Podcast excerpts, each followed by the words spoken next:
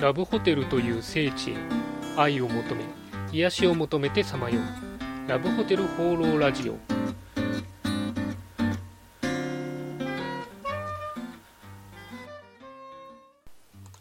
はいということで今週も始まりましたラブホテル放浪ラジオ第10回。パーソナリティのラブホテルファンブログ管理人です。え、前回はですね、え、その前のマレー町スペシャルでちょっと体力を使ってしまいまして、え、お休みさせていただきました。まあ、ちょっと今週もですね、仕事が忙しかったりして、え夏バテを若干あの引きずってます。で、えー、そんな中ですね、あの直木賞のニュースを聞いてたら、あのえー、2人受賞されて、えー、1人の方が、えー、ラブホテルを舞台にした、えー、小説だったということですね。あ珍しいなというので、え、ちょっと気になりました。あれなんですね、あの実際その書いた方のご実家が、え、ラブホテル経営されてたっていうことで、まあ、そういうニュース見たりとか、えー、本を読んだ方がですね、えー、ラブホテル興味持って、えー、行ってもらえたらなんか面白いななんて思ったりしました。なので、えーと、今週のテーマもちょっとそれに乗っかってみようかなと 思いますんで、えー、今週もよろしくお願いします。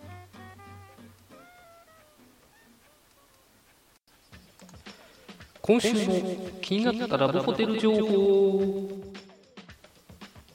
ということで、私が独断と偏見で今週気になったラブホテルに関する情報を紹介するこのコーナー。今週のテーマはこちら。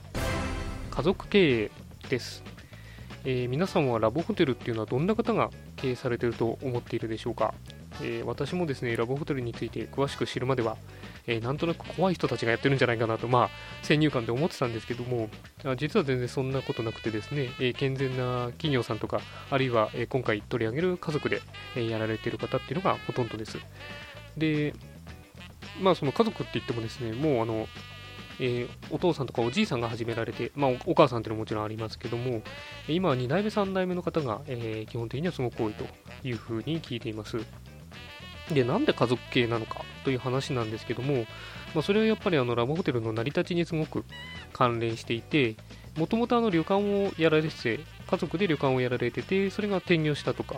いうパターンが一つあって、まあ、そういうところは当然、あの、あれですよね、家族でそのままラブホテルも、やられていくという形になります。あとは、えー、高度経済成長とか、バブルの時に、あの、土地を持ってる農家の方が、まあ、ラブホテルに、えー、経営に乗り出したりとかですね、あと、まあ、起業家ですよね、他の、えー、仕事やられてて、お金がこう貯まった方がですね、ラブホテルの、え経営に乗り出して、まあ、その時に家族みんなで、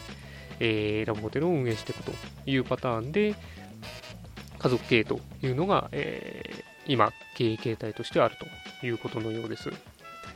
まあ、やっぱそれでその子供の頃からですね、えー、お父さんお母さんの背中を見てるとですね、やっぱり自分が継ぐっていうこう、強い意志を持たれたりとか、やっぱ潰したくない従業員の方が、えー、いるから、まあ、それはあの、普通の会社と同じだと思うんですけどね、子供さんがま継がれるという話をよく聞きます。まあ、ただですね、家族経営っていうと、まあ、これも一般的な話とちょっと同じなんですけど、非常に大変だと。で特にラブホテルの場合は、あの営業時間非常に長かったりとかですね、仕事の内容もやっぱり肉体労働かなり多いですから、それできついという話も合わせて聞く話ですね。この間あの読んだ本なんかですと、もう60代になられてる方も、もう睡眠時間2時間、3時間で事務所に泊まり込んで、え毎日お仕事されてるという話が載ってました。で、旦那さん体調悪くなってもずっとやっぱり事務所で寝泊まりして、結局そこでこう息を引き取られたとえいう話もあって、いや、本当に大変な中頑張られてるんだなというふうに感じました。あとは、そういう家族経営なんだけど、その子供の頃はあんまり話をしてもらえなくて、なんか不動産系の仕事をしてるらしいという、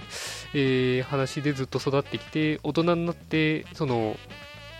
遺産の整理じゃないですけども、そこで初めて、あ、うちはラブホテルを経営してたんだっていうのが、えー、初めて知ったという話も、えー、前には聞いたことあります。あとは逆にもう、10代ぐらいから経営を任されて、えー、やバリバリやってるという方もいらっしゃるみたいですね。なんで、その、今、ラブホテル家族で経営されている方がですね、すごく頑張ってるっていうところ、不況の中ですね、えー、すごく工夫されて頑張ってるっていうのを、ぜひあのホテルに行ったらですね、感じてみていただければなというふうに思います。ということで今回は家族経営についてのお話でした。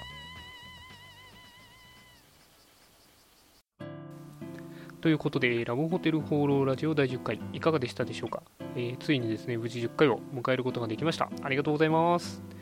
まあ、相変わらず お便りは来ないんですけども、まあ、あの代わりに実際あったですね、感想を聞いていますんで、まあいいかなと思ってやっております。まあ、あの皆さんのですね、そういう感想とかご意見がラジオの原動力になってますんで、え引き続きよろしくお願いします。